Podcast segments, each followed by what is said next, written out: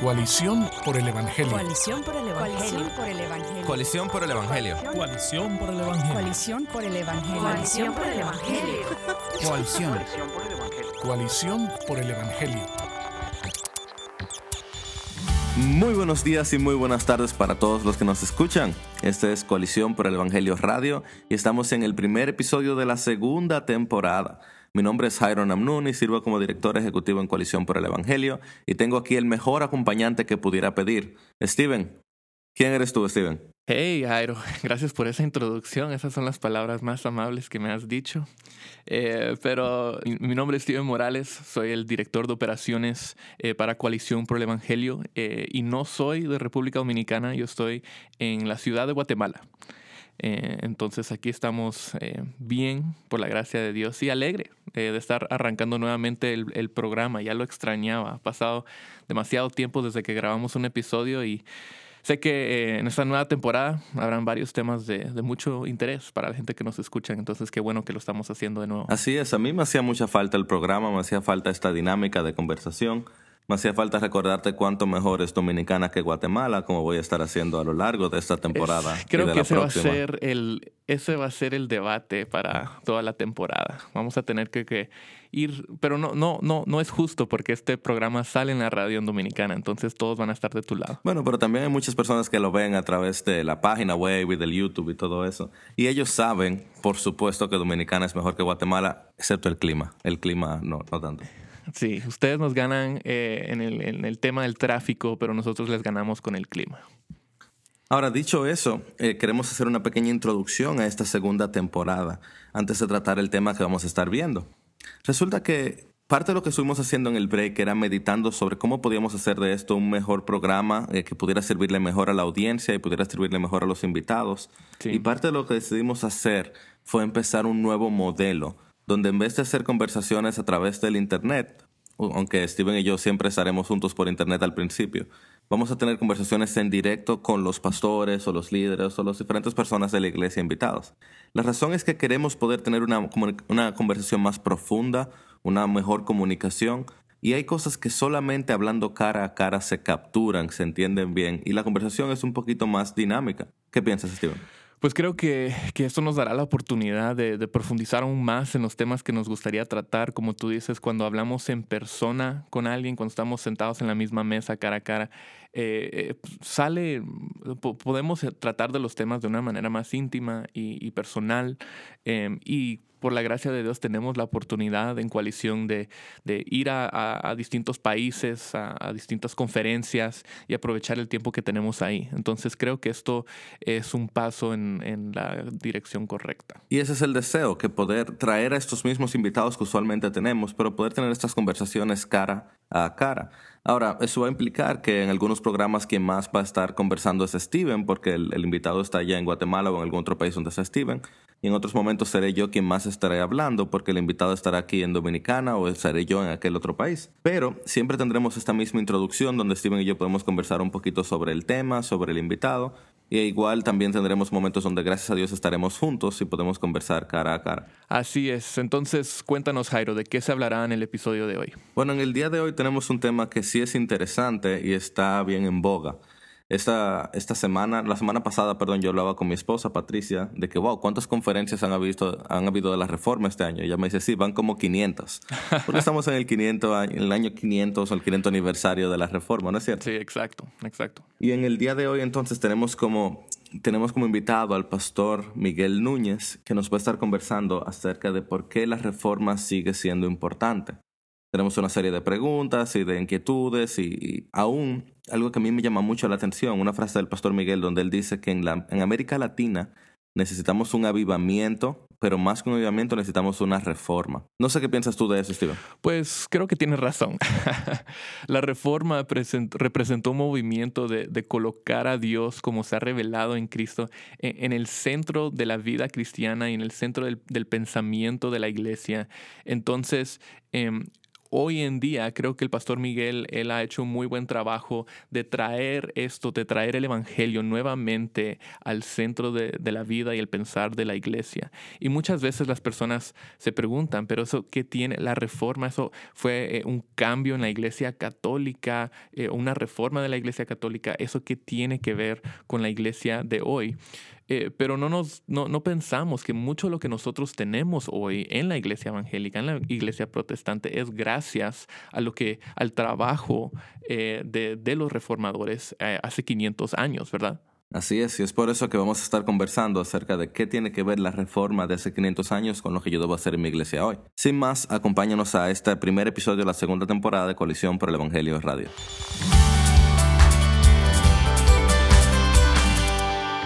Pastor Miguel, en dos minutos, así resumido, ¿qué es la reforma o qué fue la reforma?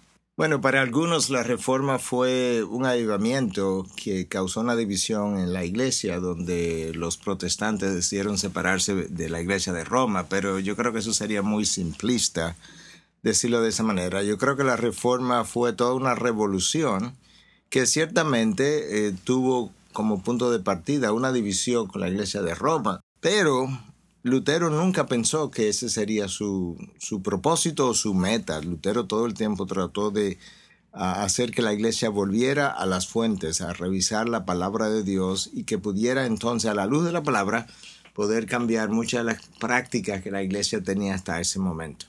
Entonces, pudiéramos pensar en la reforma como una revolución uh, que produjo una renovación de lo que fue la vida cristiana a la luz de la palabra, que produjo un rescate del Evangelio. Si había algo, si yo creo que si hay algo que nosotros podemos decir la reforma es que rescató el Evangelio de donde había sido dejado caer y al mismo tiempo trascendió más allá de lo que fue la iglesia, porque la reforma nos dejó una cosmovisión de toda la vida, de manera que nosotros pudiéramos hablar a partir de la reforma de cómo luce la política a la luz de la Biblia, cómo luce la familia a la luz de la Biblia, cómo luce la ciencia, la educación, las artes, la música, la adoración. De manera que la reforma nos dio toda una nueva cosmovisión. Y en esa cosmovisión Dios está en el centro, el Evangelio o Cristo está en el centro de lo que es la predicación. Dios en el centro de la historia, Cristo en el centro de la predicación, el Evangelio y la Biblia en el centro de la vida de la iglesia. Yo creo que eso resume a grandes rasgos, sin entrar en las particularidades teológicas, aquello que la reforma fue y llegó a ser y el legado que nos dejó. Ahora, hoy en día, cuando hablamos de personas reformadas o de iglesias reformadas, usualmente se habla de iglesias calvinistas. En el momento de la reforma, ¿quién, quién, diría, quién dirías tú que fue más importante, si Martín Lutero o Juan Calvino? Bueno, yo creo que Martín Lutero es la clave porque sin Lutero no comienza nada realmente. Lutero es, es, la persona que se inquietaba en ese momento por Dios para entender claramente que el Evangelio se había perdido. Lo que el Evangelio verdaderamente es, no es lo que Roma estaba proclamando. La fortaleza luego de Calvino es justamente que Calvino fue un pensador tan extraordinario que nos ayudó entonces a poner mejores bases sobre aquello que Lutero había comenzado. Pero de los dos yo creo que, de nuevo, Lutero fue la chispa del momento y Calvino vino detrás a solidificar mucho de lo que ya había comenzado a dar vuelta. Y entonces es Calvino, sin embargo, sí tenemos que decir, el personaje más importante para darnos una visión o una cosmovisión de toda la vida a partir de la teología de la Reforma. Yo creo que eso sí se lo debemos a Calvino, por la manera como él vio la vida, no porque Martín Lutero no hubiese visto la vida de esa manera, pero no se tomó el tiempo de enfatizar eso ya que estaba más enfocado en lo que era la, la proclamación del Evangelio. Pero uh, Calvino ve la vida como, o el mundo como el teatro donde Dios estaba desplegando su gloria. Como que la obra de redención es una obra de teatro. Y entonces en el mundo Dios está desplegando su obra de teatro, por así decirlo. Y el teatro mismo es el mundo mismo. Entonces eso nos ayudó a partir de Calvino a poder tener una visión bíblica de todos los aspectos de la vida. Entonces yo no quisiera separarlo ni poner a uno por encima del otro, pero sí decir que la chispa de todo es Martín Lutero, y sin Lutero no tuviéramos eh, el movimiento de la reforma. pero Calvino fue vital en hacer esa otra parte que acabo de mencionar. Lutero lo inició y Calvino lo sistematizó, Así lo es. organizó. Ahora, hay otros nombres que deberíamos conocer en cuanto a la, a la época de la Reforma, algunos otros personajes claves.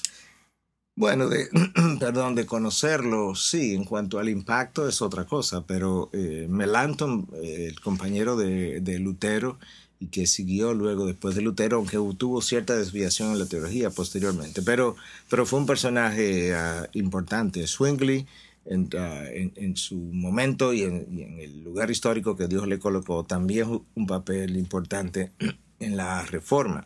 Ah, yo creo también que necesitamos recordar a William Tyndale, un hombre que todavía hoy nosotros recordamos por su rol en lo que fue, o lo que fue y lo que sigue siendo hoy, porque las organizaciones han continuado eh, usando su nombre en lo que es la transmisión de la Biblia a nuevos, a nuevos idiomas. Anterior a él también, yo creo, o anterior a Lutero, yo creo que hay personajes que necesitan ser mencionados. Nosotros tenemos a Wycliffe, ah, sumamente importante en Inglaterra, que fue la primera persona que se atrevió a traducir la Biblia al inglés y que eventualmente fue condenado precisamente póstumamente y creo que quemado incluso después de haber sido enterrado. Su cuerpo fue desenterrado y quemado ah, por la condenación que sufrió, ¿verdad? Como, como hereje. Y al John Huss, 100 años antes de que Martín Lutero viniera también, fue ah, vital en Bohemia, en, denunciar muchas de las cosas que Lutero estaba denunciando. Lutero incluso no conocía bien la historia de John Huss y posteriormente en uno de sus debates él se pone a estudiar y se da cuenta que él tenía planteamientos muy similares. De manera que yo creo que esos son nombres que debemos conocer por el aporte que brindaron. Um, Wycliffe, John Huss, anterior, precursores, Savonarola en la Catedral de Milán también estuvo predicando, aunque mayormente su denuncia era contra la corrupción moral de Roma más que contra la parte doctrinal. Ah, y luego entonces Martín Lutero, Juan Calvino, Zwingli, ah, Tyndale, yo creo que esos son personajes. Y luego un grupo enorme de personas que han venido mucho después, pero que vienen en la misma tradición reformada. Un Charles Spurgeon, ah, Jonathan Edwards, ah, Whitfield, Wesley. Wesley. ah, yo creo que ahí tú tienes un grupo de hombres sólidos que han marcado la historia y que definieron gran parte o ayudaron a acabar de definir la fe cristiana para el resto de nosotros. Muchos nombres también que no conocemos hoy, que en el cielo conoceremos, de ayudantes de estos hombres, Oh, de pastores fieles, de que estuvieron predicando la palabra en esos tiempos, que quizás no escribieron libros, pero sí estuvieron sirviendo al Señor. Definitivamente. Bueno, el mismo supervisor de Lutero, Staupitz, ah, fue clave en ayudar a Lutero a estudiar estos libros para que los enseñara en el seminario y eventualmente Staupitz, eh, en un momento dado, cuando Roma estaba anterior a su encuentro final en la dieta de Worms, eh, Staupitz dejó a Lutero libre del voto que él había hecho en su denominación para que no tuviera que sufrir la, condenación en ese mismo momento. Pero eh, Staupitz, antes de hacer eso, le dijo a, Lutero, recuerda que tú comenzaste esto por el Señor Jesucristo. Eh, En otras palabras, él había visto que Lutero iba por el buen camino y le estaba animando a que no se detuviera porque Cristo era quien le había ayudado a comenzar esto. El Señor nunca se ha quedado sin pueblo. Algunos se conocen, otros no se conocen, pero eso nos trae la pregunta, antes de la reforma, ¿dónde estaba la iglesia? Bueno, yo creo que la iglesia ha estado siempre ahí, no tan claramente visible.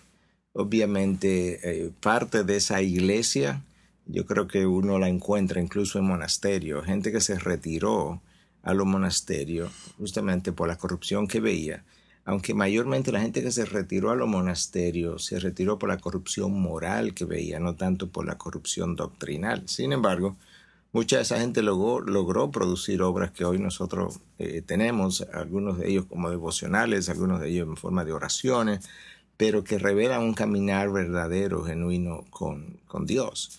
Y otros hombres que nosotros quizá hoy no conocemos en la historia, pero que están ahí, están ahí porque Dios, o sea, si no hubiera una iglesia que hubiese continuado en el tiempo, hoy no hubiera iglesia. Hoy tenemos iglesia porque Dios se ha encargado de continuar su historia todo el tiempo. Como está ocurriendo en China hoy, como ha ocurrido en países uh, totalitarios, donde hay cristianos, a pesar de la supresión, a pesar de que no haya iglesia en alguno de alguna de esas naciones, pero hay cristianos ahí dentro. Y en cierto sentido, como también ocurre hoy en América Latina, tú tienes tantos lugares donde hay tantas iglesias gigantescas con muchísima influencia y apenas encuentras una pequeña iglesia aquí que predica la palabra o otra iglesia aquí. Pero primero, aún dentro de esas iglesias grandes hay ovejas del Señor que se levantan y van saliendo de allí. Definitivamente. Y luego están esas iglesias pequeñas que tal vez no conocemos, pero sí están ahí. Hoy tenemos iglesia porque Dios se ha encargado de continuar su historia todo el tiempo. Como está ocurriendo en China hoy, como ha ocurrido en países uh, totalitarios, donde hay cristianos, a pesar de la supresión, a pesar de que no haya iglesia en alguno de alguna de esas naciones, pero hay cristianos ahí dentro. Y en cierto sentido, como también ocurre hoy en América Latina, tú tienes tantos lugares donde hay tantas iglesias gigantescas con muchísima influencia y apenas encuentras una pequeña iglesia aquí que predica la palabra o otra iglesia aquí. Pero primero, aún dentro de esas iglesias grandes hay ovejas del Señor que se levantan y van saliendo de allí. Definitivamente. Y luego están esas iglesias pequeñas que tal vez no conocemos, pero sí están ahí. Definitivamente. Bueno, en el libro de los Hechos se nos dice que muchos de los sacerdotes judíos abrazaron la fe. Nosotros no tenemos ni idea de quiénes fueron, porque sus nombres no están registrados. Así ocurrió anterior a la época de la Reforma, durante la Reforma y posterior a la época de la Reforma. Así es, aún dentro del Sanedrín teníamos eh, creyentes de Jesucristo. Así es. Ahora, Miguel, hay, tú has dicho en más de una ocasión que una frase que es un poco compleja y que vale la pena desempaquetar, que has dicho que América Latina, en vez de, una, de un avivamiento, lo que tú quisieras ver en tu, en tu generación tal vez es una reforma. ¿A qué tú te refieres con eso? Bueno, la reforma comienza con un avivamiento, pero el avivamiento, si no va más allá de lo que muchos de los avivamientos han sido, pues verdaderamente no resulta en ninguna reforma. ¿Qué quiero decir con eso?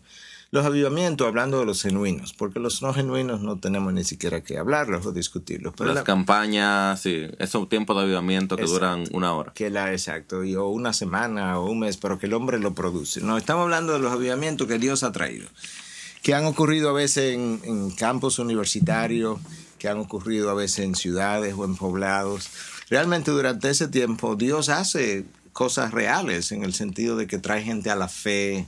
Ha, ha- ha habido servicios de iglesia que han comenzado de manera natural y se han extendido por tres días sin parar.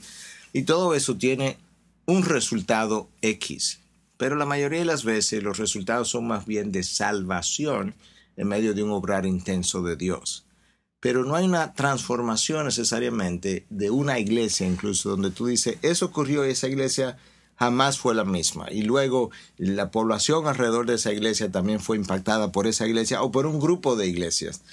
Eso es una reforma. Algo que no solamente trae salvación al individuo, pero con la salvación trajo un cambio en la forma de pensar tan radical que esa iglesia o iglesias produjeron impacto más allá de sus cuatro muros, hasta el punto que la gente, por lo menos en ese poblado, esa ciudad, puede recordar que durante un tiempo, durante unos años, aquí hubo cambios en moral, cambios incluso sociales, como fruto de un mover de Dios dentro de la iglesia y una iglesia que proclamó la verdad, gente que abrazó la verdad y que luego fue y vivió la verdad fuera de las iglesias. A eso es que me refiero. Y realmente la reforma, por eso se le llamó reforma realmente, porque no fue simplemente como que nos avivamos por tres, tres días, tres fines de semana, tres meses. No, y que esto cambió la faz de Europa y de hecho el impacto de la reforma sobre la civilización, eh, muy pocos lo conocen porque habría que estudiarlo como, como historia para verlo. Incluso si simplemente historia, historia del cristianismo, te ayuda, pero todavía tú no ves todo el impacto. Habría que verlo como un, un- como un brazo separado en la historia del cristianismo. ¿Cuál fue el impacto en cada una de estas áreas? De la educación, la ciencia, ah, la esclavitud, las leyes, Las humanidades. las humanidades, el gobierno, la democracia misma en gran medida es un reflejo del mismo impacto de, de la reforma y así sucesivamente. Ahora, seguro tú te has topado con muchas personas que dicen, yo no sé por qué llamarme reformado, a mí lo que me importa es ser cristiano, lo que me importa es el día de hoy. La pregunta es esta, ¿por qué mirar atrás si queremos ver mejores días en nuestra iglesia? ¿Por qué mirar a 500 años atrás si lo que queremos es ver lo que Dios va a hacer hoy? ¿O cómo yo le respondo a ese que dice, yo no tengo que mirar atrás, yo no soy ni calvinista ni nada, yo soy cristiano? Bueno, yo creo que muy bien si solamente quieres identificarte como cristiano, porque al final esa es nuestra bandera número uno, por encima de cualquier otra bandera. El nombre sobre todo nombre. El nombre sobre todo nombre. Pero eh, recordemos que los reformados también volvieron atrás, fueron ad fontes, de, ellos decían. Volvamos, volvamos a las, a las, a las, las fuentes. ¿Y cuáles eran las fuentes? Bueno, la palabra en su idioma original, volvamos a la Biblia. Y en particular, bueno, descubramos los idiomas originales para ver exactamente qué fue lo que se dijo, porque Roma lo que tenía y continúa teniendo muchas veces la Vulgata, una traducción hecha al latín, no muy buena, pero eso era lo único que se conocía y entonces eso era, si iba a estudiar la Biblia tenía que hacerlo a partir de ahí. Entonces parte de, que es fruto del mismo renacimiento en medio del cual se, se dio la reforma misma, es un volver a las fuentes y redescubrir lo que ya estaba revelado, pero en su originalidad. Lo que estamos tratando de decir es que cuando volvemos atrás, 500 años atrás, lo que estamos tratando de recordar es qué fue lo que esta gente hizo y cuáles fueron las conclusiones a las que llegaron. Y esta gente hizo volver a la Biblia.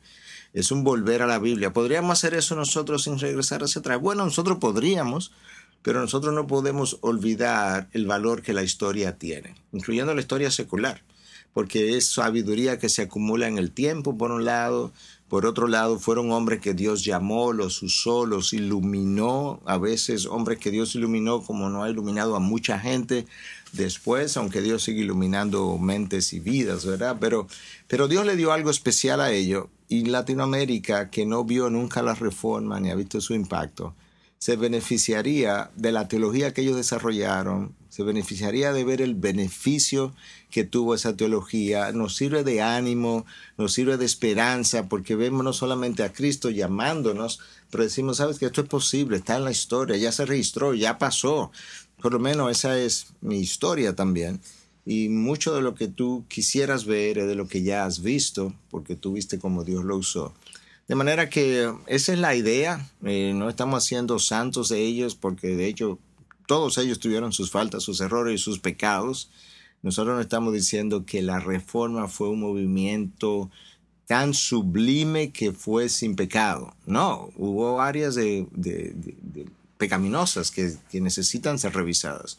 Pero bueno, así es, así fue escrita la Biblia. Nosotros encontramos eso en Moisés, en David, en Pedro, Ah, nosotros solamente somos vasos de barro que Dios usa al final del camino. Cristales rotos que reflejan la luz que viene de afuera. Amén. Ahora, mi, mi esposa me decía el otro día, yo decía, wow, ha habido muchas conferencias este año. ¿Como cuántas conferencias tú crees? Dice como 500, porque son los 500 de la reforma. Puede ser. En medio de un año con tantas conferencias y tantos eventos, ¿por qué hacer por su causa? ¿Y qué, qué quieres que pase con este por su causa de este próximo, bueno, Por su causa, yo mismo me he ido convenciendo de algo que honestamente no lo veía así. Pero por su causa ha servido de inspiración a mucha gente. Y yo creo que dejar morir a por su causa ahora mismo, estoy, estoy hablando en términos prácticos, dejar morir a por su causa ahora mismo es quitar en parte, en parte, parte de, la, de lo que ha servido de inspiración a lo que es un movimiento que está tomando camino y fuerza. Eso sería por un lado. Por otro lado, no todo el mundo eh, ha tenido la oportunidad de estar en estos lugares. Yo he estado, eh, este año he estado en múltiples naciones distintas sin embargo, por su casa yo voy a ver caras que nunca vi en ningún otro lugar. Porque el mundo es muy, muy grande, el mundo de Latinoamérica. Eh, Latinoamérica tiene 500 y tantos millones de habitantes. ¿Cuánta gente va a una conferencia? A veces 500, a veces 1000, a veces 300, a veces varios miles como en por su casa. todavía no llegamos a medio millón. Y Latinoamérica tiene 550 millones de habitantes o más. Entonces, una razón es porque cuando tú tienes un territorio tan grande y, tú tienes una verdad que no necesariamente llega a cada rincón, entonces tú necesitas proclamarla en diferentes lugares, en diferentes momentos, con diferentes hombres, diferentes voces. Ah, y eso es lo que por su causa está tratando de hacer y seguir inspirando, honestamente, por su causa Ah, cuando comenzó, nadie ni siquiera lo conocía. Ahora hay mucha gente que lo conoce. Uh, pero mucha de la gente que está haciendo conferencia hoy vino aún por su causa, el primero o el segundo, y se animó y ahora está en sus lugares. Y eso era parte de la misión y visión de por su causa, servir de inspiración. De manera que es como seguir inspirando, eso es parte de la razón. Y exponer a más personas a la reflexión eh, sobre todo que este año nos brinda. Este año es un precioso año, una preciosa oportunidad de decir, porque estamos celebrando los 500 años, vamos a hablar sobre esto que otros años no nos lo permitían hacer. Lo podía hacer, pero no tenía la misma. Es como, tú puedes celebrar mi cumpleaños tres meses antes de que yo lo cumpla, tres meses después, pero no es lo mismo, no es exactamente lo mismo, no es el mismo entusiasmo. Y eso es parte de lo que estamos tratando de aprovechar. Entonces, ¿de qué se trata este por su causa? ¿Quiénes son los invitados? ¿Qué fecha es? Bueno, por su causa tiene como invitado especial a Stephen Lawson, que es un tremendo predicador hoy en día, un hombre que Dios ha usado mucho un hombre que también conoce mucho de la reforma y eso es parte de, lo que queríamos tener entre nosotros, un conocedor de la reforma. No simplemente alguien que conozca la teología de la reforma, sino alguien que ha escrito sobre muchos de estos personajes, ha escrito libros sobre ello, ha hablado sobre ello, ha viajado a Alemania, ha viajado a los lugares donde se dieron muchas de estas cosas, Alemania, Suiza. Ah, entonces Steve Lawson va a estar aquí y también va a estar, van a estar otros pastores que Dios ha usado mucho y que son muy conocidos en Latinoamérica y que también han servido de inspiración. Y ahí está Sugel Michelén y Otto Sánchez, eh, que, también nos van a estar acompañando. Vienen otros pastores también, pero como charlistas esta vez. Ah, básicamente son ellos tres y un servidor. Y parte de lo que queremos hacer en esta ocasión es poder brindar un sabor bien latino, porque otros por su causa llegamos a tener hasta tres y cuatro charlistas anglo. Esta vez estamos, estamos trayendo uno solo, pero estamos dando un sabor mucho más latino, latinoamericano, al tener más charlistas participando con nosotros. Y esa es la, e, eso es lo que tenemos. Cada charlista tiene ah, sermones o mensajes especiales. Uh, Sugel va, va, a tener el primer ah, mensaje hablando acerca de, eh, de cómo venimos de las tinieblas a la luz. Y yo estoy teniendo el último que es básicamente, ¿y ahora qué? Ahora que estamos aquí, entonces, ¿cómo seguimos? ¿Para dónde vamos? ¿Cuál es la motivación? ¿Qué queremos que ocurra de aquí en adelante? Y entonces ese es mi cierre. Estoy orando que Dios me dé algunas ideas frescas para poder traer al, a la audiencia. ¿Cuándo es el evento? El evento es del 28 al 30 de septiembre de este mes, básicamente. Es en apenas nueve días. Es el jueves en la noche, a partir de las 7 de la noche, viernes en la noche a partir de la misma hora, a sábado a partir de las 3 de la tarde. Pero, juntamente con eso, hay un seminario de predicación expositiva. Eh, viene un grupo de pastores y líderes a, estar presentes que va a ocurrir el viernes en la tarde, a partir de la 1 o 2 de la tarde, y el sábado en la mañana, desde la mañana de las 9 a 1 de la tarde. Eso será básicamente una semana después de que este programa salga al aire por primera vez. Y desde Coalición por el Evangelio no estaremos publicando artículos, sino que estaremos posteando desde los sermones, pasando un poco de la transmisión en vivo y apoyando este evento. Recordando que es cierto que para algunos hemos estado en otras conferencias este año, pero para muchos, muchos otros, este es el evento que han estado saboreando. Y yo me incluyo entre ellos. Pastor Miguel, gracias por su tiempo, gracias por estar aquí con nosotros y gracias por servir a la iglesia como lo ha hecho. Yo me atrevo a decir que cuando se escriban los albores de lo que ha sucedido en América Latina, en la reforma de América Latina, uno de los nombres que se va a mencionar es el tuyo. Y en eso le damos gracias a Dios y gloria a Dios por ello. A Dios la gloria. Yo creo que mi deseo es que el nombre de Dios brille por encima de todos los demás nombres, pero, pero es un privilegio poder estar vivo en esta generación y ver a Dios hacer lo que Dios está haciendo. Cosas que gente soñó ver hace 30 años y que nunca la vio y se murió sin verla. Nosotros, por su gracia, estamos no solamente viéndola, pero participando en ella. Es como si Dios hubiese levantado la ola y nos hubiese permitido montarnos en la ola, de manera que no solamente estamos en el medio de, pero estamos montados sobre la ola que Dios ha levantado. Realmente un gran privilegio. Gracias por ah, tu trabajo en coalición también, Jairo. Gracias por lo que hace. Dios también te llamó a una edad joven a, entregar tu vida a la mejor causa posible en el universo entero, que es la redención de la creación de Dios. O sea, no hay nada que merezca el esfuerzo, los años, ah, el sudor, el cansancio, el sacrificio, aún las enfermedades si nos enfermamos en el camino fruto del trabajo. No hay nada que merezca todo eso como la causa de Cristo. Así es, así es, que su nombre sea exaltado. Amén. Gracias por acompañarnos en este primer episodio de la segunda temporada de Coalición por el Evangelio Radio. Si te interesó el tema de la reforma, puedes visitar nuestra página web coaliciónporelevangelio.org, donde todos los artículos tienen una perspectiva reformada.